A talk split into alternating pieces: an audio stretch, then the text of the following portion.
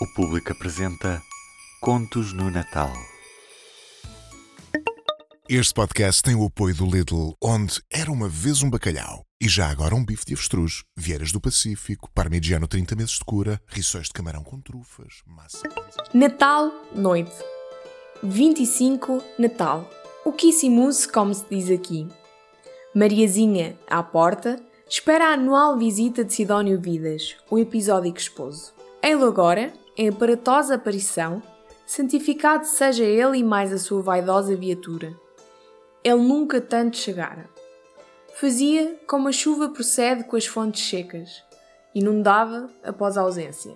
Mariazinha parece viúva, alinhada com seus dois filhos na entrada da porta. Ela contempla o volumoso Sidónio, parecendo uma gelatina a ser descolada do fundo da taça. Mariazinha, atrapalhada, segreda aos miúdos. Já sabem, ao sinal combinado, vocês desaparecem das vistas. Os filhos rabeiam um olho na mãe e, reconhecendo-a, vestido cheiroso, penteado cabeleireiro, unhas de manicure. E receiam que, uma vez mais, seja mais desencontro que encontro. Havia sido assim desde o princípio. A noite sem núpcias, o esposo cadente, com juramento sem prazo de viabilidade. Os miúdos já sabiam, o pai trabalhava longe em país muitíssimo estrangeiro, a distância que só lhe dava conveniência visitar a família na noite de 25. Cada ano, o pai chegava com seus carros sempre novos.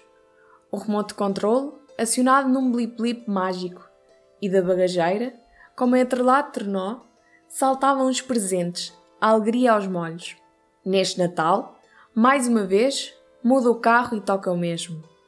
O pai faz abrir a mala do automóvel e lá espreitam embrulhos e celofanes. São mais os enfeites que os conteúdos. Mas não é assim mesmo a festa, feita de ilusão e brilhos dos maiores que as substâncias? Os miúdos, algazurrando, precipitam sobre os presentes e ali ficam, no quintal, entretidos com as lembranças. Sidónio dá entrada na sala em posse governante a esposa segue-o, diminuta, protocolar. O homem engrossa as vistas pela sala. Sobre o armário, um improvisado presépio. Só as palhinhas do menino nascente são genuínas. O resto é invenção desenrascada. Tampinha de Coca-Cola, arames e restos de lixo. O marido senta-se à mesa, refaz de lado, dono. Vai desapertando a fivela do cinto para, em prevenção, se valer por dois. Mariazinha assoma a porta da rua e com um estalar de dedos reafirma a ordem. Os filhos que se mantenham longe. Aquele momento era exclusivo dos dois, a noite de todas as noites. Fritei um peixe, aquele que você morre pela boca. Sidónio estala os dentes na língua e faz passar as espinhas pelos beiços. A esposa, comendo em pé, prato no apoio da mão, vai olhando o marido, resplandecendo no pescoço o fio de ouro ambos cada vez mais gordos. O ouro parece autêntico, falsificado é o portador, sem marca de origem nem garantia de proveniência. Sempre que vem, ele exibe crescidos fios e anéis, ornamentos duradouros, para que Mariazinha não pense que ele foi a cavalo e regressa burro. Cuidado, marido, cuidado a espinha na goela. O ela tem o pobre, emenda Sidónio.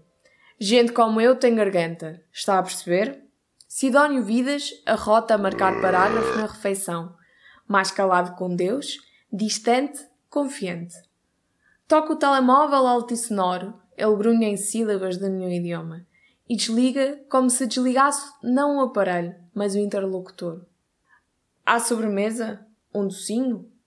Estava com falta de açúcar, mas o vizinho, o, o Alves... Pois, pois é, é açúcar com gentil cortesia do vizinho Alves. O tom é irónico, magoado, suspeitoso. O vizinho Alves estava-se avizinhando demais? Mariazinha, você me está a ser fiel? Eu? Uh, Sidónio, eu? Ela, desencontrada das palavras, derrama-se chorosa. Podia ele de humano direito duvidar? Cale-se, mulher, não diga nada. Que aquela comoção lhe aflige a digestão. Sidónio vê-se obedecido. Passa a mão pela barriga com a mesma ternura com que as grávidas acariciam o vindouro. Não quero esse doce. Mas Sidónio, fiz para si com tanto carinho. Não me apetece. Pronto. Mariazinha recolhe o prato junto com a lágrima. Na cozinha, assoa-se, olhando pelo quebrado vidro da janela a luxuosa viatura do marido. Quem vai à guerra dá e leva-se, diz. Mas ela tinha ido à paz e só tinha levado. Ali estava, o Mercedes, cheio de autossuficiência. Em vez de inveja, porém, lhe vem um alegre preenchimento, como se o automóvel fosse propriedade sua e ela, alguma vez, viesse a espampanar as suas larguezas nos estofos. Regressa à sala e mantém-se encostada ao armário. O móvel abana e toma os bonequinhos. Cristo desaba do berço. Sidónio, pela primeira vez, concede olhar à esposa e confirma o ditado: que o homem é tão velho quanto a sua idade e a mulher é tão velha quanto parece. Olha as mãos dela, nota o verniz. Mariazinha se esgateia às pressas recolhendo aquela vaidade. Pintei hoje de manhã. Pedi à vizinha uma tintinha emprestada.